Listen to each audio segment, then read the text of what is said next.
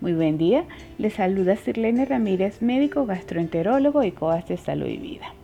El día de hoy, 7 de febrero, iniciaremos un tema sumamente importante y común en nuestra población, que es el síndrome intestino irritable. Este ha sido solicitado por muchísimos de ustedes que se ha tocado.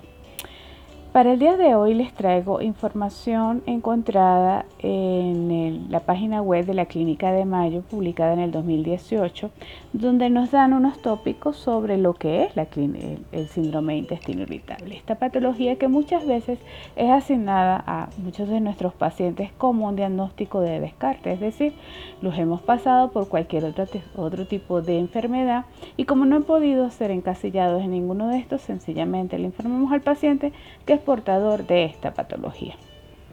Para los investigadores de la Clínica de Mayo, el síndrome de intestino irritable es un trastorno frecuente que afecta al intestino grueso y signos y síntomas van a comprender desde cólicos, dolor abdominal, hinchazón, gases, diarrea o estreñimiento. Es un trastorno que muchas veces pasa a ser un trastorno crónico, así lo describen ellos. Solamente una pequeña cantidad de personas con síndrome de intestino irritable tienen signos y síntomas graves. Algunas veces suelen y pueden controlar estos síntomas con un cambio de dieta, con estilo de vida distinto, más sano, más equilibrado y con manejo del estrés. Los síntomas más graves generalmente se pueden tratar con medicamentos y terapias, terapias desde terapias psicológicas hasta la utilización de herramientas alternas como la acupuntura, el yoga, la musicoterapia, etc.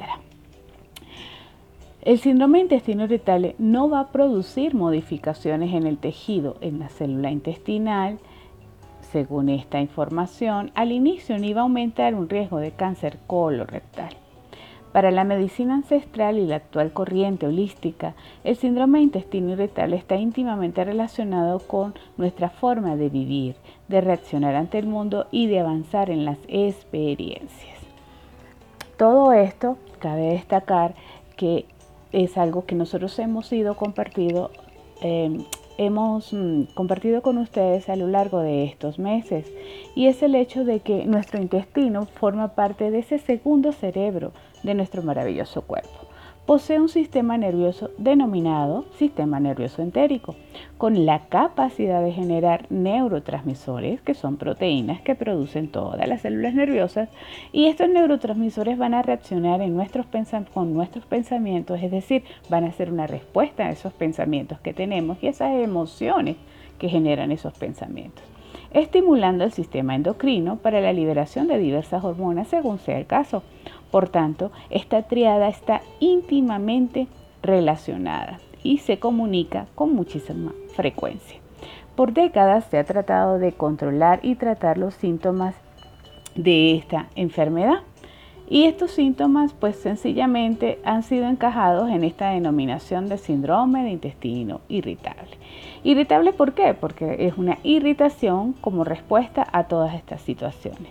Y es como consecuencia también a este estado inflamatorio que se genera en nuestras células intestinales que se va a presentar ese dolor porque se van a liberar proteínas inflamatorias, alterándose el pH y transformándose en distintos tipos de células para modificarse de alguna forma. Sin embargo, los estudios que se han llevado a cabo a nivel de la morfología de la, de la célula como tal, se ha encontrado que estas células no llegan a llegar a adquirir tales modificaciones que puedan convertirse en células cancerígenas, es decir, no se relaciona con la aparición del cáncer. Se ha evidenciado adicionalmente que existen factores psicológicos muy importantes que estén, están relacionados con la aparición o crisis de la enfermedad.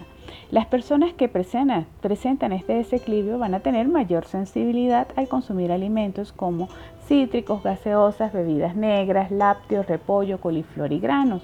Y con frecuencia la sensibilidad a estos alimentos pues va a estar relacionada por supuesto con estos momentos de crisis o picos de descompensación y van a desaparecer cuando se logre el equilibrio.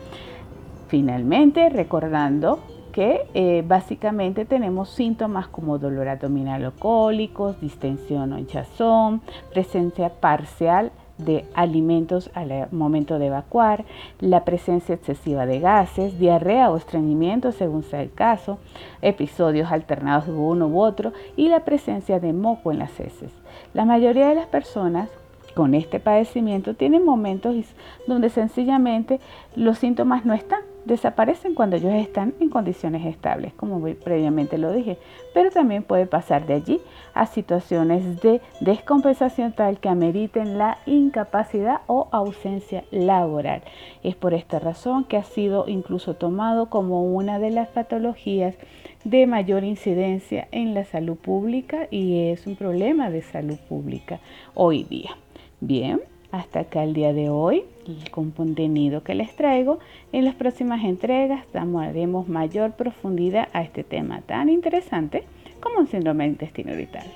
Por favor, con toda la intención de invitarlos hoy a que pensemos un tanto en cómo nuestras emociones, nuestros pensamientos impactan en nuestro intestino. Algunos somos más sensibles que otros, pero aquellos que son portadores de esta sensibilidad, pues la invitación es a comprenderlo, entenderlo, aceptarlo y a ver cómo manejarlo. Se les quiere muchísimo, les envío un abrazo.